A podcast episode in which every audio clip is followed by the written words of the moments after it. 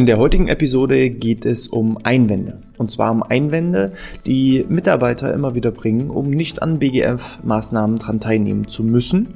Und dementsprechend richtet sich die heutige Episode an Führungskräfte, an innerbetriebliche BGM-Koordinatoren, an ja, die Kolleginnen und Kollegen, die gerne an BGF-Maßnahmen dran teilnehmen und dafür eben auch sorgen müssen, dass eben auch genügend Teilnehmer an den Maßnahmen dran teilnehmen, damit es auch weitergeführt wird. Und ja, und da hat sich mein Team einfach mal die Mühe gemacht und hat so die typischen sieben Einwände zusammensortiert, welche immer wieder auch auftauchen. Und da möchte ich euch heute die ein oder andere Argumentation geben. Und damit herzlich willkommen zum BGM Podcast, der Podcast über betriebliches Gesundheitsmanagement für kleine und mittelständische Unternehmen. Mein Name ist Hannes Schröder. Ja, also grundsätzlich kann man ja sagen, betriebliches Gesundheitsmanagement hat ja theoretisch nur Vorteile. Vorteile für das Unternehmen, Vorteile für die Gesellschaft und Vorteile für die Mitarbeiter. Aber gerade die letzte Kategorie, die Mitarbeitenden, die erkennen nicht immer die Vorteile und auch, dass wir ja nur gute Absichten mit dem betrieblichen Gesundheitsmanagement haben. Und so passiert es eben auch, dass gewisse Maßnahmen einfach nicht angenommen werden. Eine der Haupteinwände ist beispielsweise, wir haben keine Zeit während der Arbeit, dann bleibt schließlich die Arbeit liegen. So. Erstmal muss man sagen, alle Arbeitgeber, die es ermöglichen, BGF-Maßnahmen und auch Arbeitsschutz, Arbeitssicherheit, Eingliederungsmanagement, alles, was zum BGM zählt, sollte meiner Meinung nach während der Arbeitszeit stattfinden. Und wenn man dann als Unternehmen schon mal da auch die Möglichkeit bietet, ist es aus meiner Sicht fatal, ähm, dass dann gesagt wird, ja, das können wir nicht machen. Also wir haben so viel zu arbeiten, das schaffen wir gar nicht. Denn das ist so ein gewisser Trugschluss. Das BGM hat ja eine gewisse Funktion und das bedeutet, wir wollen die Mitarbeitenden gesund erhalten. Und statistisch ist bewiesen, dass ich durch BGM einfach mehr Arbeitszeit einspare in Form von, dass ich die Leistungen steigere, dass ich die Produktivität erhöhe, dass ich aber auch Krankenzeiten reduziere, sodass einfach für den Mitarbeiter unterm Strich mehr Zeit zum Arbeiten übrig bleibt, obwohl ich BGF und BGM-Maßnahmen durchführe. So. Und das können wir dem Mitarbeiter natürlich nicht so vor den Latz knallen, sondern das Wichtigste ist aus meiner Sicht erstmal bei Einwänden das Ganze abzupuffern. Die ungünstigste Argumentation, die man verwenden sollte, ist ja, aber. Also wenn der Mitarbeiter sagt, ich lade ihn ein, Mensch, würdest du gerne zur BGM oder BGF-Maßnahme kommen? Und er sagt, nee, dafür habe ich keine Zeit, ich habe noch so viel zu tun. Dann sollte man nicht antworten mit ja, aber. Und dann die weitere Diskussion. Nein, weil ja aber ist so Druck erzeugt Gegendruck. Das haben wir in der Physik, in der Schule schon gelernt. Und ähm, schlauer ist es, das Ganze eher aufzufangen indem man dann eben zum Beispiel mit einem Lob gegenreagiert, dass man sagt, Mensch, finde ich klasse, dass du dich so für den Job reinhängst. Und dann kann man eben in die Argumentation gehen. Wusstest du denn schon, dass eben durch ein regelmäßiges, regelmäßiges betriebliches Gesundheitsmanagement auch äh, Fehlzeiten reduziert werden? Oder auch, dass man so ein bisschen mal in eine Fragetechnik hineingeht. Weil die meisten BGF-Maßnahmen, zumindest auch wir in der Umsetzung bei Kunden, wir versuchen für die einzelne Person die Maßnahme, die dauert gar nicht so lange. Natürlich sind wir den ganzen Tag da, aber wir sind ja nicht den ganzen Tag mit einer Person beschäftigt, sondern wir schaffen an dem ganzen Tag 30, 40, 50 Personen abzuarbeiten in dem Sinne. Und ähm, für die einzelne Person dauert es ja, bei den meisten BGF-Maßnahmen zwischen 10 bis 15 Minuten. Also auch eine aktive Pause. Wir entfernen uns immer mehr von so einer Stunde Gruppenkurs, weil erstens ist Gruppe meistens nicht so angenehm für alle Teilnehmer. Ähm, man kann nicht so individuell auf die Leute eingehen. Und wenn ich jetzt lieber zwei Leute nehme, und das für eine Viertelstunde und dann eine Viertelstunde, eine Viertelstunde, eine Viertelstunde, eine Viertelstunde, dann habe ich auch meine acht Teilnehmer, konnte aber viel gezielter auf die Leute eingehen und ich kann euch versprechen, auch eine Viertelstunde Training kann richtig, richtig intensiv sein. Selbst fünf Minuten Training, wer schon mal ein Tabata-Training gemacht hat, wird merken, dass das hochintensiv ist, ähm, hat aber viel, viel mehr Vorteile.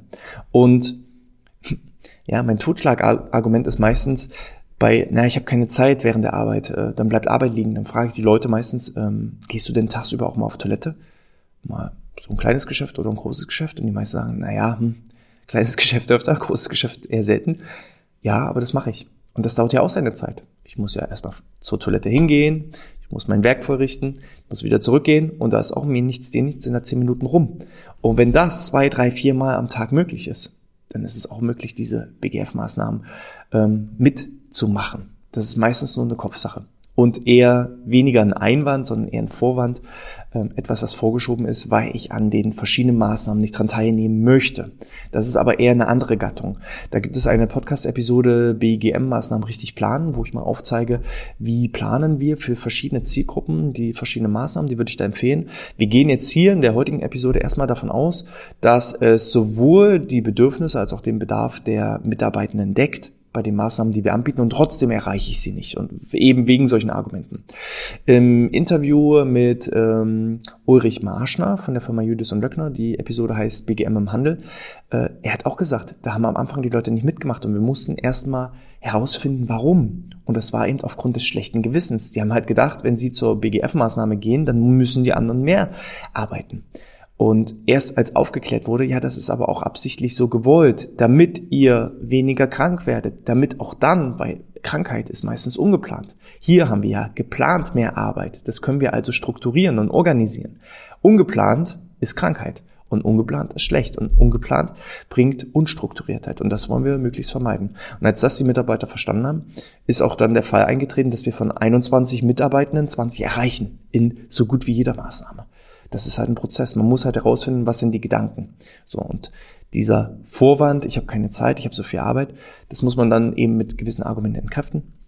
Einige Argumente habt ihr jetzt ja schon bekommen ähm, ja, und dann kann man da reingehen. Und übrigens, wer von euch ähm, das Parkinson'sche Gesetz noch nicht kennt, das Parkinson'sche Gesetz hat äh, nichts mit der Krankheit Parkinson zu tun. Ähm, das war eine ganz andere Zeit, wo das entwickelt wurde.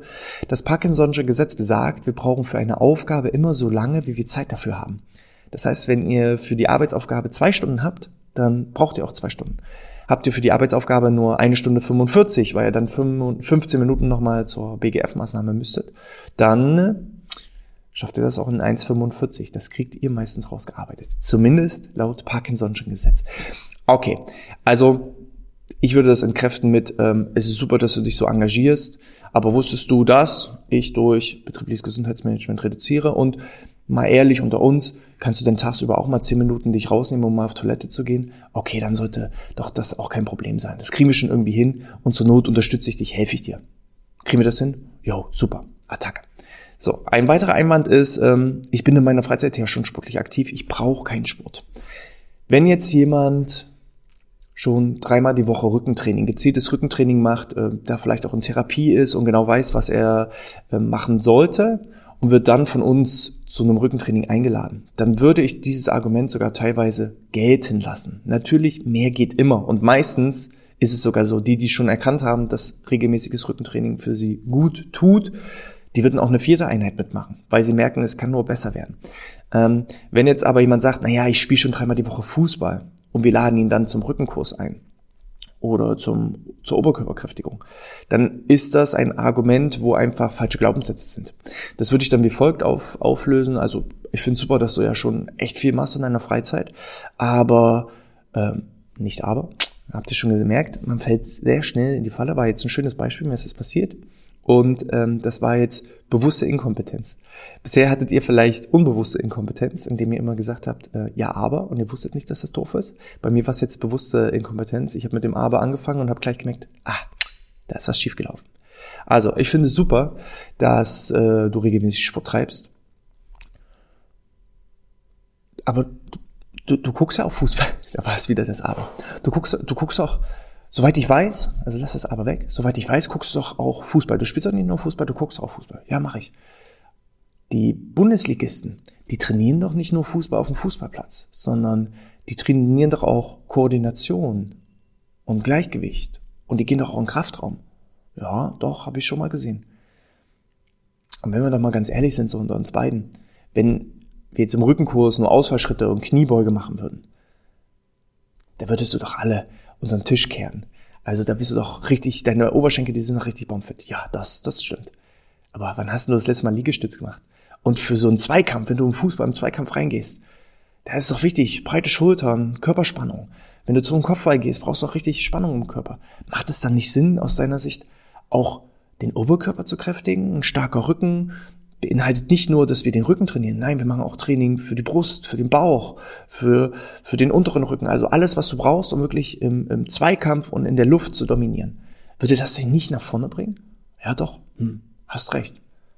Und außerdem, deine Fußballkollegen, die trainieren ja auch zwei, dreimal die Woche. Und du willst auch besser sein, du willst doch nicht auf der Ersatzbank landen. Also von daher, wenn du noch eine zusätzliche Trainingseinheit machst, dann kann dir das doch nur helfen, auch im sportlichen Bereich. Ja, stimmt. Und schon hat man ihn geknackt. Also nicht lasst das Ja, aber weg. Ihr merkt, es ist total schwer, weil wir so immer konditioniert sind. Ja, aber. Schon als Kind. Kind, du sollst dein Zimmer aufräumen. Ja, aber. Ich spiele doch gerade. So. Aber dieses Druck erzeugt immer Gegendruck. Und das muss man sich immer Stück für Stück. Ich bin da eben auch noch in der Entwicklungsphase von äh, bewusster Inkompetenz hin zu ja, bewusster Kompetenz. Das ist dann so langsam dann der Übergang, wo ich mich noch ganz stark konzentrieren muss. Da befinde ich mich gerade in dieser Übergangsphase. Hinzu, dass ich vielleicht dieses Ja, aber irgendwann komplett aus meinem Wortschatz streiche. Das wäre dann der Wunschzustand. Aber das ist Training. So, okay. Also das wäre so das Argument, wenn jemand Sport treibt, zu gucken, zu drehen und ihm klarzumachen, du, das ist doch eine Ergänzung. Wer eben dreimal die Woche zum Bauchbeine Po geht, der hat eben starke Beine. Der braucht aber vielleicht auch noch Schulter, Nacken. Und dann eben zu gucken, Mensch, du arbeitest doch am, am Arbeitsplatz. Tun dir nicht manchmal die Schultern weh oder der Nacken weh? Ah, hast recht. Ja, dann komm doch mal so ein paar Ausgleichsübungen machen. Okay. Ein weiteres Argument, ja, ich muss nach der Arbeit direkt nach Hause, die Kinder warten, der Kindergarten ähm, oder der Garten, ne, der, der wartet auf mich. Hm, da wieder der Tipp, als Arbeitgeber kann ich euch nur empfehlen, versucht alle Maßnahmen irgendwo in die Arbeitsabläufe zu integrieren. Und äh, jemand, der eben so sagt, also ich habe keine Zeit dafür, ist ja eigentlich nur die Ausrede fürs ist mir nicht wichtig. Wenn derjenige jetzt nach der Arbeit zum Beispiel noch eine Stunde Sport treiben soll, einen Kurs machen soll nach der Arbeit und dann aber sagt, nee, ich muss lieber im Garten mich um den Garten kümmern, dann heißt das eben, für ihn ist es noch nicht so wichtig, der Sport. Der Garten hat eine höhere Priorität, die Kinder haben eine höhere Priorität. Ja, natürlich haben die Kinder auch eine höhere Priorität. Und wenn ich eben weiß, gerade so diese, warum haben die meisten Frauen zwischen 35 und 40 sind vom Burnout betroffen? Weil sie die Kinder versorgen müssen, sie müssen Ehefrau sein, sie wollen karrieremäßig noch vorwärts kommen, sie müssen gegebenenfalls die eigenen Eltern noch versorgen und dann wird es in der Freizeit einfach verdammt knapp. Wirklich mit sportlichen ähm, Engagement. Und äh, da kann dieses Argument halt wirklich auch kein Vorwand oder Einwand sein, sondern pure Realität. Von daher ist meine Empfehlung, reflektiert da auch als Argumentierender, ist es jetzt ernst gemeint, dann sollte man das auch durchaus respektieren und sollte eher hinterfragen, können wir irgendwie die Strukturen so anpassen, dass wir die Maßnahmen während der Arbeitszeit stattfinden lassen können. Und dann bekommt man auf einmal jemand, der vorher nicht dran teilgenommen hat, weil er gar keine Zeit gehabt hätte, aber total den Bedarf hat, den hat man dann auf einmal als totalen Befürworter ähm, für sich entwickelt. Das heißt, meine Argumentation wäre dann, äh, du, das kann ich total verstehen, dass du viel um die Ohren hast. Ähm, sag mir doch mal aus deiner Sicht, Wann gibt es denn Möglichkeiten, wo du daran teilnehmen kannst? Ist es vielleicht vor der Arbeit? Oder sollen wir vielleicht die Maßnahmen so reduzieren, dass du eine halbe Stunde schon während der Arbeitszeit machen kannst und eine halbe Stunde hast du vielleicht noch, die du dazugeben kannst? Oder wollen wir eben irgendwie Maßnahmen entwickeln gemeinsam, dass du das auch während der Arbeitszeit wirklich durchführen kannst? Und schon hat man einen absoluten Multiplikator und Befürworter gewonnen, wenn das Ganze eben kein Vorwand oder Einwand ist, um einfach sich zu flüchten, aus, von der Arbeit zu verdrücken, wenn es tatsächlich ernst ist. Und ansonsten die gleichen Argumentationsketten wieder vor. Wenn eben jemand sagt, ah, ich brauche keinen Sport, weil ich bin doch jeden Tag im Garten. Ja, dann kann man eben genau die Argumente aufgreifen. Ja, im, im, Garten kann ich mir ja vorstellen, da, da sitzt du doch immer viel auf den Knien und nach unten gebeugt und zwickt dir da nicht manchmal der Rücken, wenn du so den ganzen Tag nach unten den, äh, das, das Unkraut rauszupfst. Ja, hm, hast ja recht. Und dann, dass man da einfach diese, diese Gedanken halt Stück für Stück umdreht. Dann äh, ein Argument, naja, das ist ja nur was für Frauen oder das ist ja nur was für Männer oder das ist ja nur was für Ältere. Das ist meistens ein Argument, hm, da ist in der Organisation und Kommunikation meistens schon irgendwie was schiefgelaufen. Ich sag mal so, hm, wenn die Maßnahme heißt, ähm, Grundlagen zur gesunden Ernährung, dann erreicht man fast gar keinen, weil da steckt drinne so Workshop oder am besten Vortrag zum Thema gesunde Ernährung. Das macht kein Mann, weil der will sich nicht oder das machen wenige Männer. Weil die, nenne ich das Ding Barbecue, dann kriege ich sie alle und ich kann auch ein Barbecue gesundheitlich gestalten. Aber ich sollte jetzt nicht hinschreiben gesundes Barbecue, sondern nur Barbecue und schon ist es was für die Männer. Da habe ich Marketing betrieben. Ähm, bei den Frauen, Grundlagen der gesunden Ernährung, die meisten Frauen kennen sich schon ziemlich gut aus. Da sollte es eher so die neuesten Trends zum Thema. Also nehmt euch da ruhig mal Beispiele anhand der ganzen Zeitschriften geht mal ins Zeitschriftenregal und guckt da mal durch, die ganzen Frauenzeitschriften, die Brigitte oder was auch immer. Da, da so, was steht da so auf den Titelseiten? Da kommt doch immer wieder irgendwie die neuesten Trends, die neuesten Diäten, das neueste Superfood. Und das funktioniert auch, sonst würden doch diese Zeitschriften nicht gekauft werden. Das heißt, dieses Argument ist meistens schon ein Fehler vorher in der Kommunikation, Organisation, in der Analyse der Zielgruppen.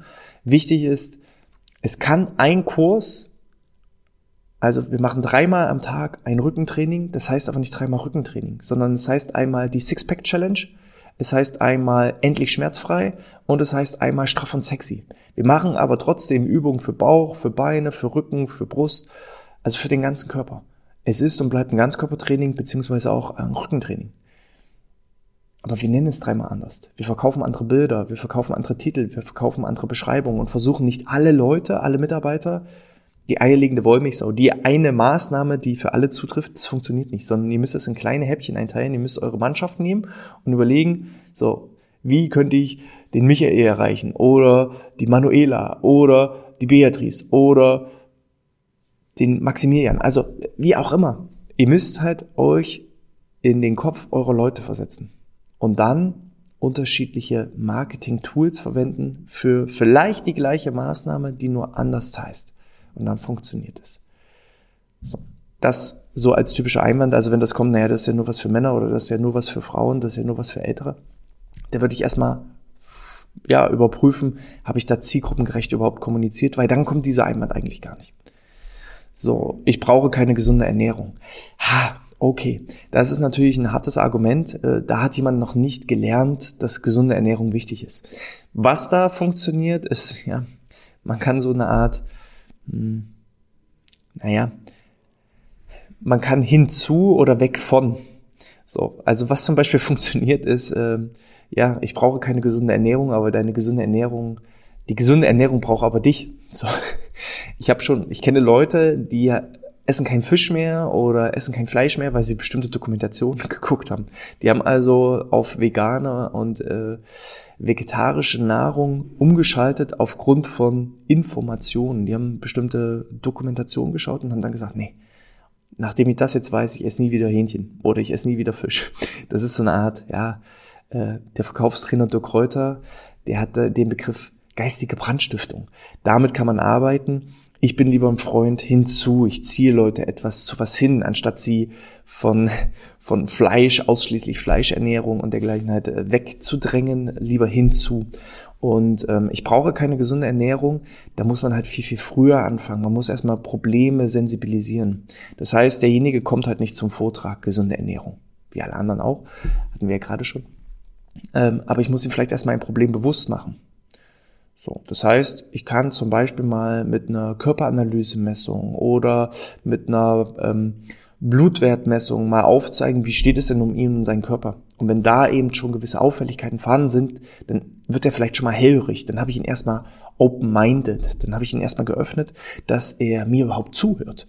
Und aus dieser Öffnung heraus, dass er jetzt weiß, okay, hier liegt was im Argen, fragen die meisten schon so intrinsisch von sich heraus, du Hannes, was kann ich denn da jetzt machen? Also wenn sie gesagt bekommen, du, der Wert und der Wert und der Wert, der ist schon im orangenen Bereich, da musst du aufpassen, dass du nicht in den roten Bereich reinkommst.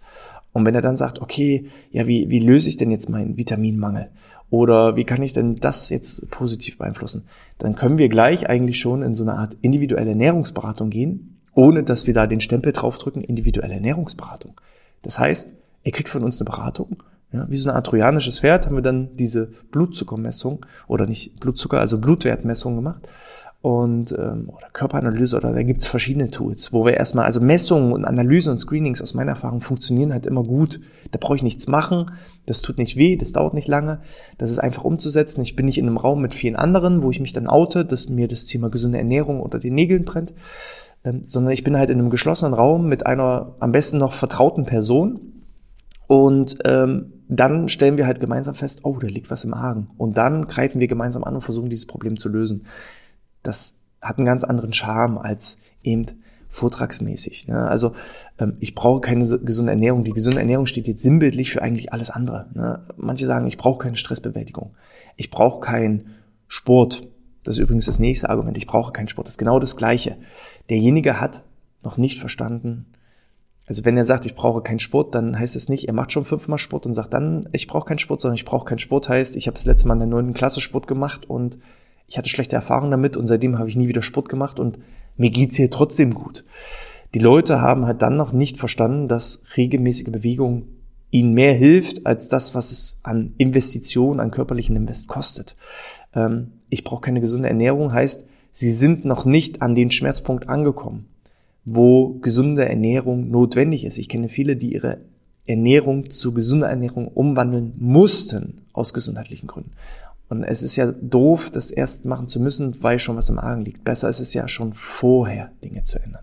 Und so ist es auch mit dem Sport. Leute, die sagen, ich brauche keinen Sport, die müssen erstmal erkennen, dass regelmäßiger Sport wichtig ist. Da kann man eben ein Rückenscreening machen oder einen kleinen Fitnesscheck. Ähm, beim Stress gibt es Stressmessungen als Fragebogen. Es gibt die HRV-Messung. Da kann man einfach demjenigen im 1 zu 1 Gespräch aufzeigen, guck mal, da liegt ein Problem vor.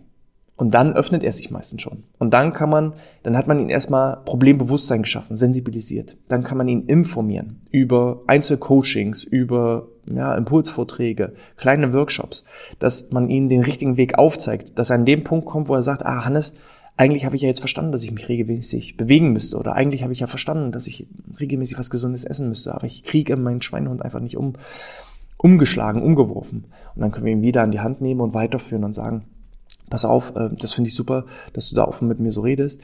Dann lass uns doch einfach mal mit kleinen Schritten anfangen. Ähm, lass uns doch mal so einen kleinen ähm, Ernährungsplan erstellen oder schreib mir doch mal auf, was du so den ganzen Tag isst und dann stellen wir maximal drei Sachen um. So, und aus den drei Sachen werden irgendwann vier, fünf, sechs. Oder wir machen eben so eine kleine aktive Pause. Ich komme zu deinem Arbeitsplatz, zehn Minuten, wir gehen individuell auf dein Problem ein. Ich weiß ja, dass dir an der Schulter knirscht und äh, da machen wir zehn Minuten was. Das tut nicht weh, das ist nicht anstrengend, du kommst nicht ins Spitzen. So.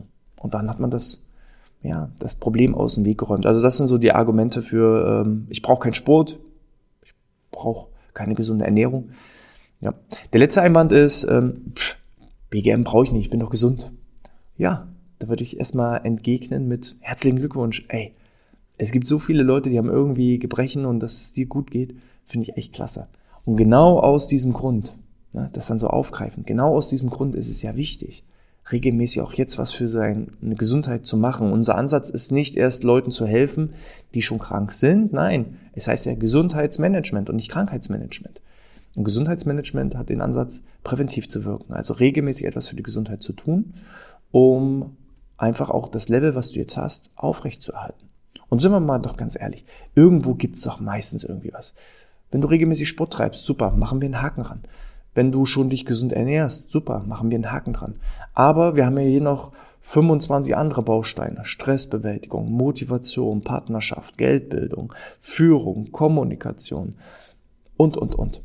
Da ist doch sicherlich irgendwo was dabei, wo du sagst, das interessiert dich irgendwie. Wir müssen ja noch nicht mal davon ausgehen, dass du etwas brauchst, sondern es gibt doch bestimmt, was, was von diesen 50 Maßnahmen wäre denn interessant für dich? Und dann setzt er ein Kreuz und dann haben wir ihn zumindest in einer Maßnahme drinne. Und wenn wir ihn in einer Maßnahme drinne haben, dann entstehen häufig so Synergieeffekte. Ich weiß nicht, wer von euch schon mal vielleicht angefangen hat zu laufen. Am Anfang, ja, dann interessiert man sich vielleicht erstmal nur, welche Schuhe muss ich denn anziehen?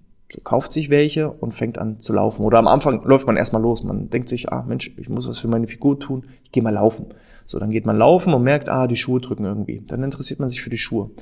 So, dann äh, läuft man oder ist im Schuhgeschäft am besten noch und äh, im Schuhgeschäft wird einem gesagt, ja, neben den Schuhen brauchst du auch eine gesunde Ernährung oder äh, Nahrungsergänzungsmittel oder du brauchst spezielle Kleidung und auf einmal interessiere ich mich für drei, vier, fünf Sachen mehr.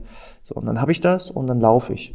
Und meine Strecken werden immer länger, meine Kondition wird immer besser, aber ich merke irgendwann, ah, es zieht im Rücken immer, wenn ich so lange laufe. Also fange ich auch an, ein Krafttraining zu betreiben. Und jetzt habe ich nicht nur Laufen und Kleidung und Ernährung, nein, ich habe auch noch ein regelmäßiges Training. Und dann werde ich wieder besser und besser und besser, bringe mich auf mehr Level, immer weiter. Und dann komme ich an den Punkt, wo ich merke, okay, jetzt ist eigentlich gar nicht mehr entscheidend, körperlich bin ich sogar imstande, 50 Kilometer zu laufen. Aber das, was entscheidet, ist der Kopf. Also äh, interessiere ich mich auf einmal auch für Motivation und Mindset und Glaubenssätze. Und wie hole ich mich denn aus so einem Tief? Ja, wenn ich dann der Meinung bin, ah, ich kann nicht mehr, ich will aufgeben, wie hole ich mich da wieder raus? Ähm, ich interessiere mich vielleicht auch auf einmal noch für ganz außergewöhnliche Sachen wie bineurale Beats, wie kann ich da meine Motivation durch Schwingungen nach vorne bringen? Und so wird es immer komplexer. Ich interessiere mich für immer mehr Bereiche, obwohl ich am Anfang vielleicht nur ein einziges Kreuz gesetzt habe. Und das ist so äh, das, was ich immer wieder feststelle. Es ist wichtig, die Leute erstmal in eine Sache reinzubringen. Und dann vielleicht schon im Kopf zu haben, so eine Art systematische Reihenfolge. Wann kann ich was wie aufeinander aufbauen von den Maßnahmen her? Ähm, dass ich die Leute eigentlich an die Hand nehme und von Maßnahme zu Maßnahme zu Maßnahme zu Maßnahme entsprechend weiterführe. Ähm, und dann ist das Argument, ich bin doch gesund, völlig entkräftet. Wir haben irgendwas, eine Kleinigkeit gefunden, wofür er sich interessiert, wo er vielleicht selber auch erkennt, da habe ich noch Entwicklungspotenzial, dann nehmen wir ihn an die Hand und ziehen ihn einfach weiter. Und so bringen wir ihn von Level zu Level. Das sind so meine Argumentationen für die Einwände. Falls da was dabei war, dann äh, gebt gerne mal einen Daumen nach oben, hinterlasst ein Abo. Ähm, wie immer, abonniert den Podcast. Und dann sehen wir uns beim nächsten Mal wieder. Ich wünsche euch alles Gute, bleibt gesund und sportfrei.